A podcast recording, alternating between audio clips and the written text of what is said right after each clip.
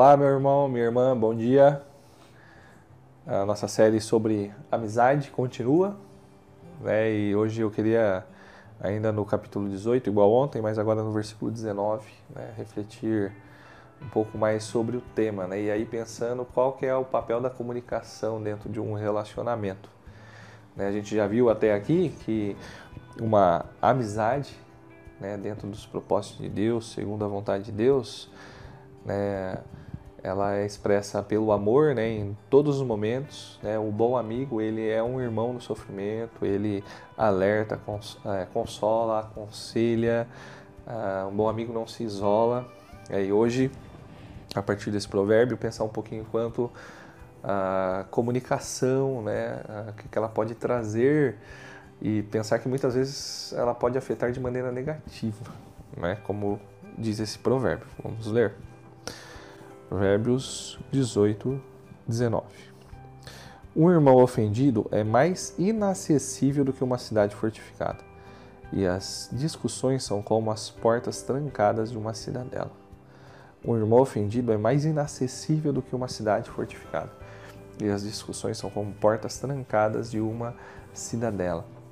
E Provérbios vão, vai trazer muitos princípios para a gente quanto aos cuidados que a gente deve tomar com a nossa língua né, vai se referir que as palavras têm poder, não no sentido místico, né, mas um poder para ferir, machucar, né, ou poder para abençoar, trazer cura às vezes para uma pessoa. Ah, e o versículo de hoje está nos mostrando que muitas vezes o dano que a gente pode trazer a uma pessoa, né, por meio de alguma palavra nossa, uma palavra maldita, né, pode trazer às vezes algum dano de certa forma irreversível. Né, quando nós olhamos lá para Efésios 4, 29, nós encontramos assim: que nenhuma palavra torpe saia da boca de vocês, mas apenas a que for útil para edificar os outros conforme a necessidade, para que cada para que conceda graça aos que ouvem.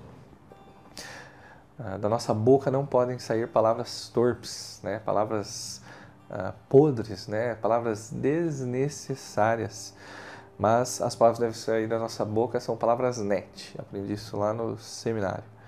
Net, né? palavras que sejam necessárias, palavras que edificam e que transmitem graça. Então, assim, a gente deve analisar com atenção né, aquilo que tem que sair da nossa boca, se de fato são palavras que abençoam o nosso irmão, uh, que são uh, nossos, às vezes, o nosso irmão em Cristo, né? Estamos ligados nele em Cristo. Muitas vezes, a, a, a, como é que fala? Amaldiçoamos ele, às vezes trazemos uma palavra que o machuca, né? mas devem ser palavras boas, palavras que abençoam, palavras que edificam, que promovem o crescimento. Né? E não palavras que vão trazer barreira e fazer crescer mágoas, qualquer coisa do tipo dentro do coração deles. É, Tiago 3,9 fala assim: Com a língua bendizemos o Senhor e Pai, com ela amaldiçoamos os homens feitos à semelhança de Deus. Da mesma boca procedem bênçãos e maldição. Meus irmãos, não pode ser assim. Né? Não pode ser assim, não faz sentido né? a gente que tem um coração transformado ter uma língua dupla, né? onde saem palavras que machucam, ferem, palavras que abençoam, que edificam. Ah, isso começa a mostrar alguma coisa para a gente. Né? Afinal de contas, como diz lá em Mateus 12, 34, né? A boca fala do que o coração está cheio. Né? Então, as palavras que saem da nossa boca, elas não começam a ser formadas, o conteúdo, o teor dela, o peso dela, não começa a ser formado na nossa boca, né? mas a nossa comunicação ela começa a ser formada dentro do nosso coração. Né? Que Deus nos abençoe e nos dê graça, né? e que a gente dependa dele nesse sentido, para que tenhamos um coração de fato transformado para que então da nossa boca saiam palavras de transformação que venham de fato ao encontro da necessidade do nosso irmão, trazendo graça a eles, que sejam palavras sempre necessárias e que edifiquem o nosso, nosso irmão. Deus abençoe né, o seu dia hoje e que você possa. Lembra aquele amigo que você mandou mensagem para ele ontem?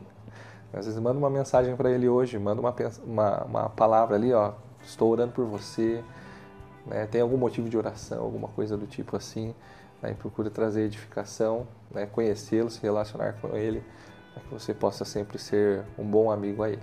Deus te abençoe.